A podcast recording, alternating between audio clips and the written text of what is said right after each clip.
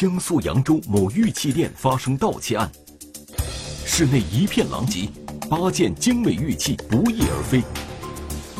警方侦查发现窃贼十分狡猾，民警不放过任何蛛丝马迹，最终破解案件谜底。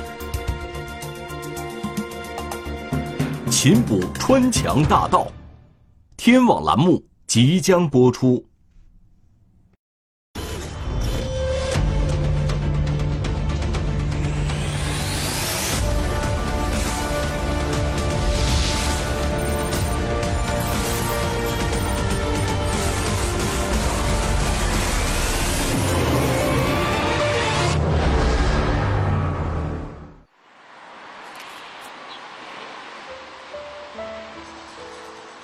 扬州地处江苏省的中部，是长江和京杭大运河的交汇点，自古有“淮左名都，竹溪佳处”之美称。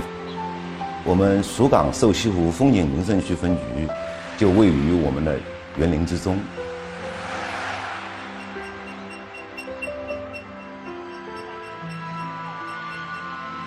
被盗的这个地方呢，这个主要是我们景区的东南角。这条街呢也是相对比较繁华，他这个老板也长期在这边经营。我从九九年就开始创办这个玉器，差不多现在是二十多年。我们这边呢治安是相当好的，所以说就是在这二十多年里面呢，从来没有发生过这些盗窃啊什么这这些事情。我这个屋，呃。所有的能进来的门窗，呃，都是用实心不锈钢焊接起来的，而且里面呢，监控啊、报警系统啊都装了，所以说我们就从来没想过这个地方人会被偷。我来朋友了，都到我这里来喝点茶。我来拿茶叶的时候，我一进门转身，我第一步是开灯，所以说我并没有第一个发现这里厨子倒了。嗯，墙上有洞。我开灯的时候，他们说：“哎，厨子倒了。”然后我就惊了一下，然后说：“哎呀，一个洞！”我再转身的时候已经转不过来了，大概停了有两分钟，我才挪过身子，挪了看了一眼这个洞。啊，然后呢，再过来以后，我就说不要动，保护现场，我们报案。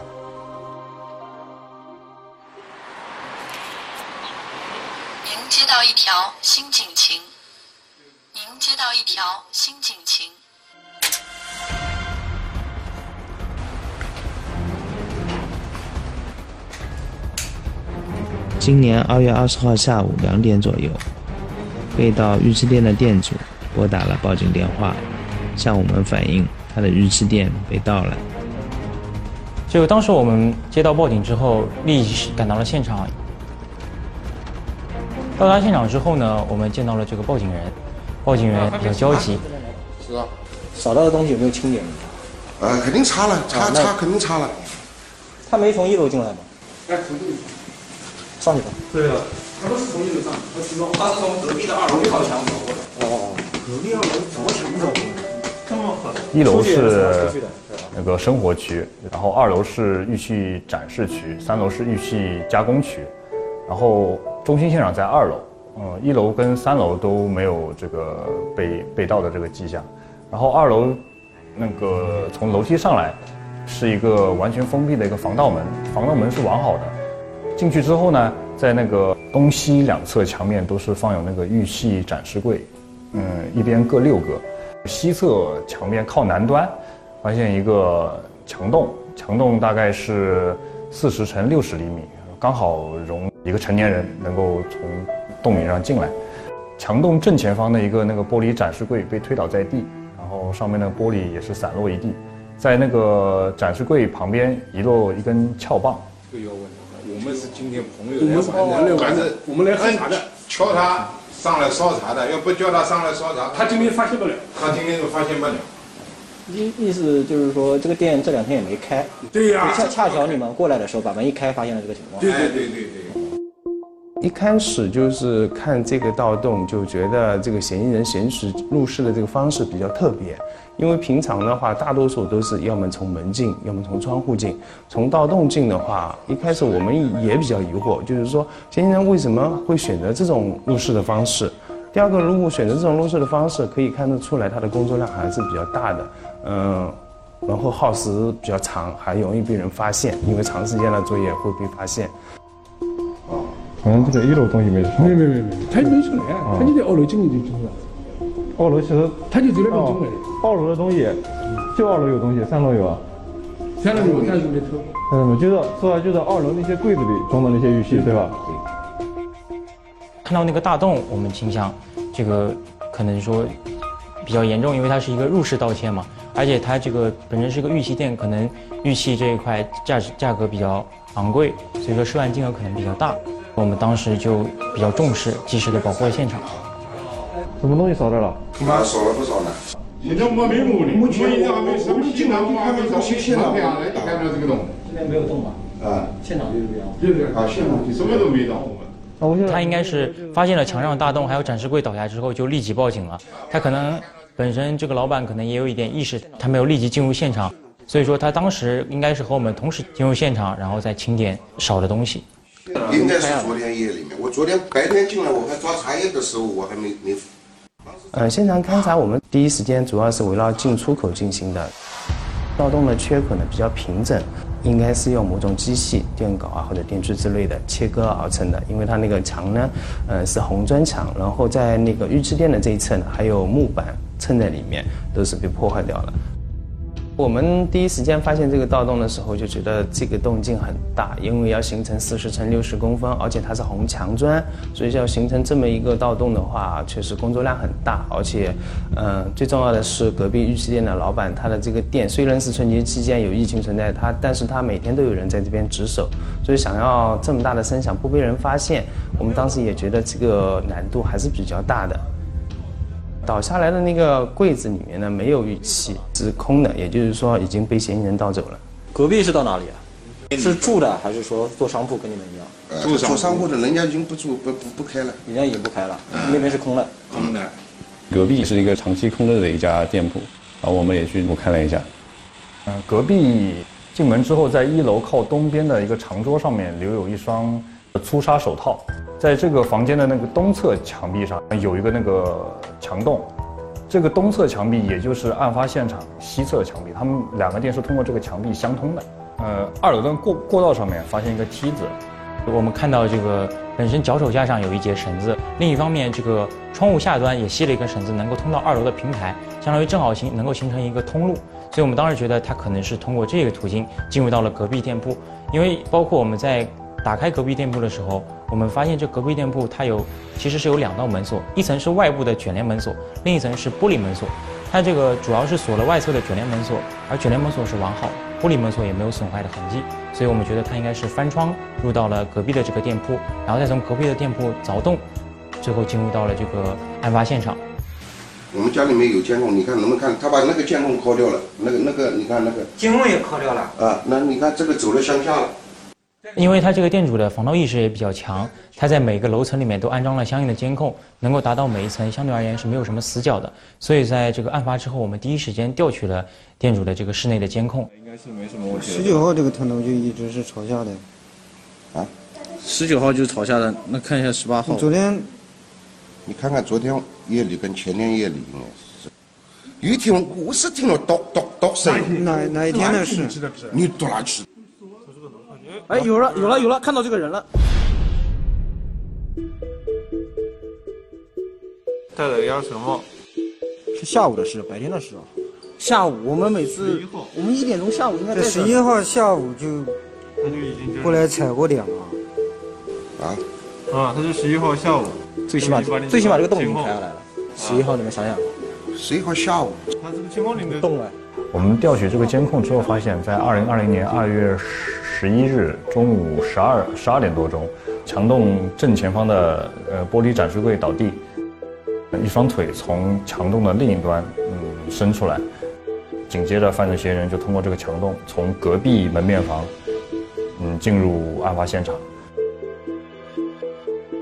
进入案发现场之后，他先四周查看了一圈，发现在现场的东南角有一个监控录像，他手持随身携带的撬棒，把这个监控录像给损毁。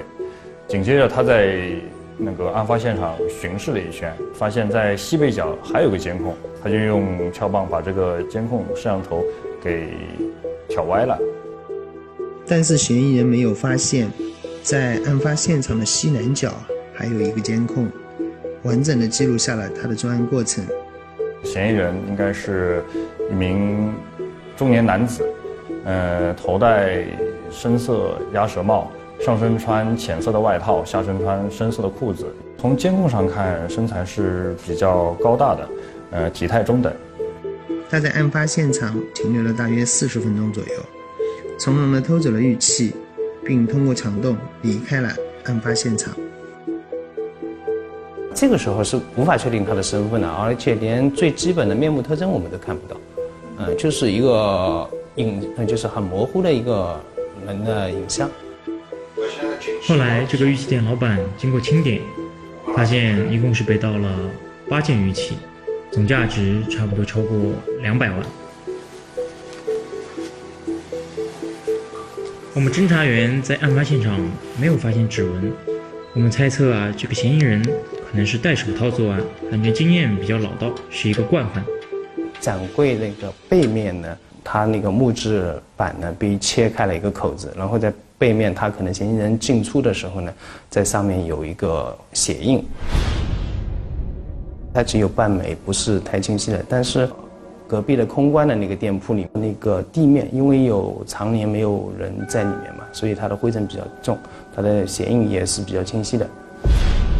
然后我们通过这个血印呢，我们推推断，呃，这个嫌疑人应该是一名男性，然后穿的应该是那个运动鞋。鞋码为四十二码左右，身高大概在一米七到一米七五左右。结合监控判断，是一个中等体态的，年龄可能偏大一点的嫌疑人。就是这个凿墙的这个店铺，就是不是案发现场的店铺，就是它空空置的，空置的的另外一边，呃，另外一边也是一个空置的，但其实这个墙还是比较厚的，它是红砖的，然后在那个呃断口的地方呢，切面是比较平整的。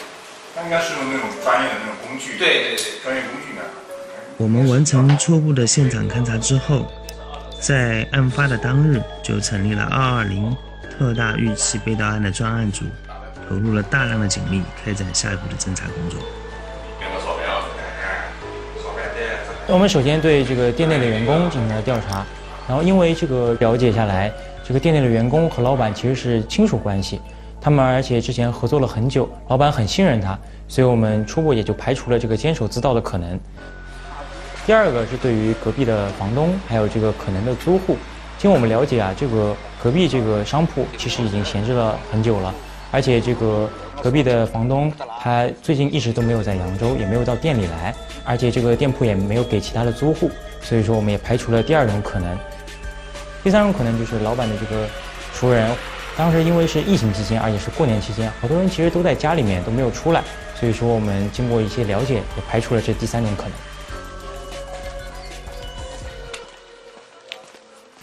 就当时我们也是对于周边的这些居民啊、住户还有商铺进行了一些走访和调查，没有得到什么有价值的线索。车后头一直没见过，啊，一直没见过。这个能看到哪边呀？同时，我们的技术民警通过对案发现场的进一步勘查，有了新的发现。我们通过对防盗窗户进行这个细致的勘查，可以推断说，嫌疑人应该不是从这个防盗窗层攀爬进入室内的。脚手架、防盗窗底下这个绳子，其实也是给我们设置了一个烟雾弹，对我们这个侦查员进行侦查是产生了一定的障碍。既然确定了嫌疑人不是通过防盗窗攀爬进入隔壁空置店铺的，防盗门又没有被撬到的痕迹，那么他究竟是如何进入室内的？嗯，这个问题一直困扰着我们。就在案件侦破遇到困难的时候，调查监控视频的民警们有了重大的发现。挡住没关系，他这个这边是一个这个卷帘门，可以这边一个大门可以看到的，对吧？这树它可能在这边会活动。案子比较大，我们非常重视。我们案发当天就安排了警力对现场监控进行了大量的甄别、呃筛查，而且我们都是一帧一帧看的，呃，连续看了二十多小时，二十多小时，因为我们呃心里都有有压力是。就是中心现场周围这个监控条件不是很好，所以我们要对清晰度比较高。就是在它的正西侧是吧？对，就是这边有个银行，但是能不能照到这边呢？还要去实地去现场去看一下。所以我们把我们在中心现场呢，反而没有发现犯罪嫌疑人。最终在一个远离案发现场的一个判断中，发现，在二零二零年二月十一日中午十二点多的时候，看到案发现场隔壁店铺的卷帘门有升起的画面，然后是因为画面比较模糊，嗯，是隐约看到是有人进入的，所以我们就推断嫌疑人应该是从这个呃卷帘门进入的。那些人得手之后，他还是大摇大摆的从那个店铺里面大门出来。出来之后，在附近上了一辆出租出租车，向店铺的北边驶去。通过出租车，大概到了某小区附近下车之后啊，他通过步行的方式到了附近的公交站台，然后又坐上一辆乘上一辆公交车去往这个主城区，在主城区就通过步行、公交车这样交替的方式来回兜兜转转。最后，他又回到了案发附近，然后从又拦乘一辆出租车，最后啊，他消失在了某个小区附近。我们侦查员怀疑他是否有可能住在这个小区，或者还是说基于这个小区是想给我们设一个障眼法。我们也找到了他所拦乘的这些出租车，联系到了车主，经向车主了解，嗯，十天前有，确实是有这么一个人。从这个案发现场附近上车，再到了扬州某个小区下车，中间这个人一直什么话都没有说。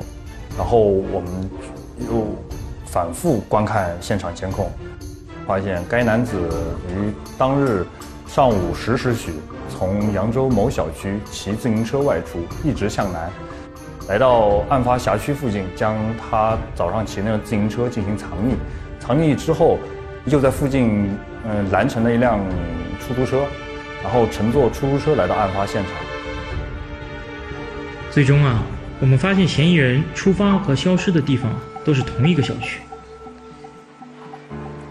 所以我们侦查员又重新把视野拉回到这个当时嫌疑人消失的这个小区，通过这个比对，也发现了这种疑似的有相同体貌特征的人从这个小区进出。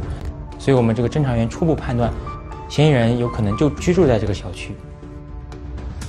通过走访物业、呃社区工作人员，最终确定，呃这个住户叫涂某。涂某今年五十岁，是扬州本地人，没有什么正当职业，也没有固定的生活来源。从一九九八年开始，就因为犯盗窃被公安机关多次打击处理过。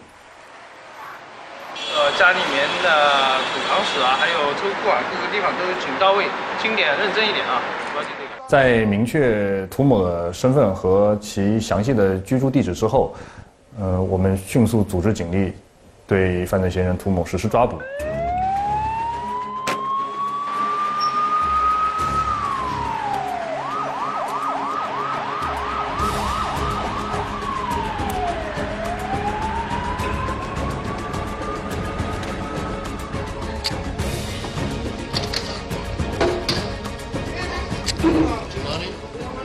非常巧，他当天这个嫌疑人在家，把门开下来那一刻，我们就发现，不管他的衣着情况，还有那个体貌特征，都是与监控相吻合的。在他开门的那一那一瞬间，我们就知道了，嗯，就是这个嫌疑人。啊，你们所有人现场不是拆的。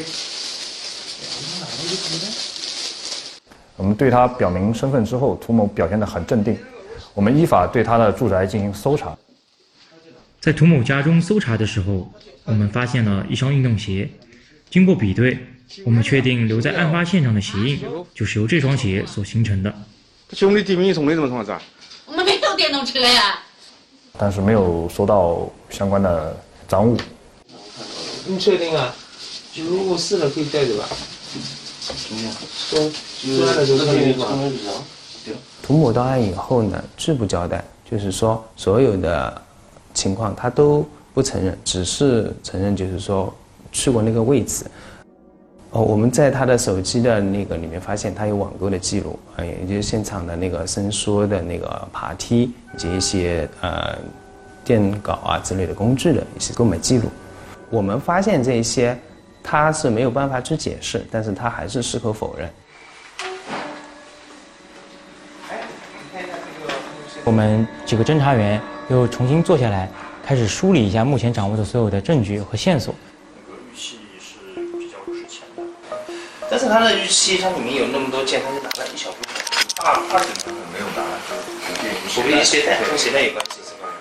然后经过我们讨论，我们觉得嫌疑人涂某在墙上通过凿洞进行盗窃，这个很难一个人完成，而且根据我们了解，他并没有偷走这个展示区内所有的玉器，而是相对有针对性的选取了价值比较高昂的几件玉玉器。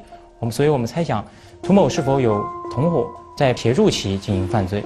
后来，经过我们又反复查看当时案发时候的视频，我们发现涂某的耳朵上挂着一侧耳机，我们就猜想是不是有人在周围望风，一直给涂某提供线索，或者说对他进行警示。于是我们又扩大了视频监控查看的范围。后来经过海量的比对，我们发现，在路对面有一名可疑的男子一直在案发现场附近徘徊。在案发时间段内一直在用手机拨打电话，同时视角是望向案发现场的。我们怀疑该男子是否是涂某的同伙。后来经查证，我们发现涂某还有另一名同伙是犯罪嫌疑人倪某。倪某今年四十七岁，是扬州本地人，没有固定的工作，是一名玉器爱好者。我们随即去倪某的家里，对倪某进行了传唤。涂某在知道我们发掘了他同伙倪某之后，涂某的思想防线被击溃，他如实的交代了自己盗窃的犯罪事实，也供述出了现目前赃物所在的位置。嗯，这把面，这把面，这把面。那个应该是，嗯？后来我们就根据涂某的供述。在他的车库内找到了被盗的八件玉器，都完好无损。据我们所了解，倪某和涂某在很多年前，也是就也就是他们在年轻的时候，他们曾一起在一个单位共事。可能是因为这个倪某他本身是玉器爱好者，他这个预先知道了这个所被盗店铺里面有几件价值比较高昂的玉器，他就找他涂某。呃跟他一起来商量盗窃玉器的事情。涂某因为自身经济情况比较差，两人一拍即合。二零一九年十一月底，嫌疑人倪某和涂某通过网上查询到案发店铺隔壁店铺的房东电话，二人通过电话中向店主谎称想要租赁该店铺为由，约店主当面查看该店铺。在查看店铺当日。倪某和涂某复制了店主所持有店铺的外侧卷帘门的红外信号，从而取得了该卷帘门的钥匙，之后便能自由地开启该卷帘门，进入到案发店铺隔壁的店铺。经过审讯，我们了解到，嫌疑人涂某总共两次进入到案发现场，分别是2020年2月9日中午11时许，嫌疑人涂某。通过电镐凿墙，并打通了靠墙的展示柜，从洞口中拿取了一件玉器后离开案发现场。第二起是二零二零年二月十一日，涂某此次是通过二月九号凿开了洞，推倒了洞外的柜子，从而进入到案发现场。从案发现场的西侧六个柜子中，共又拿走了七件玉器。案发后，我们对被盗的这个八件玉器向被害人，嗯，及时进行发还。因为后来我们通过进一步的侦查，才发现是这个玉器店的老板他有中途回家吃饭的这个空档，所以这个嫌疑人有两人作案嘛，有人在外面，只是看着这个老板离开，他们就开始选择这个来盗遭盗洞的这个情况。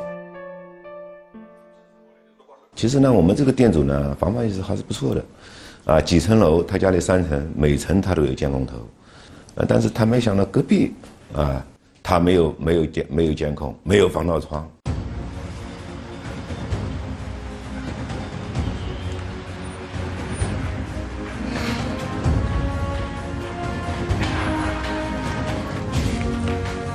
所以我们这个就是警示之夜，还是要严防严治。对于广大的一些经营者来说，我们建议呢加强值班制度。监控呢现在也是也很发达，现在嗯业主呢基本上都把这个手机能够连到这个监控上来看啊，这个也是个好的好的这个手段的方法。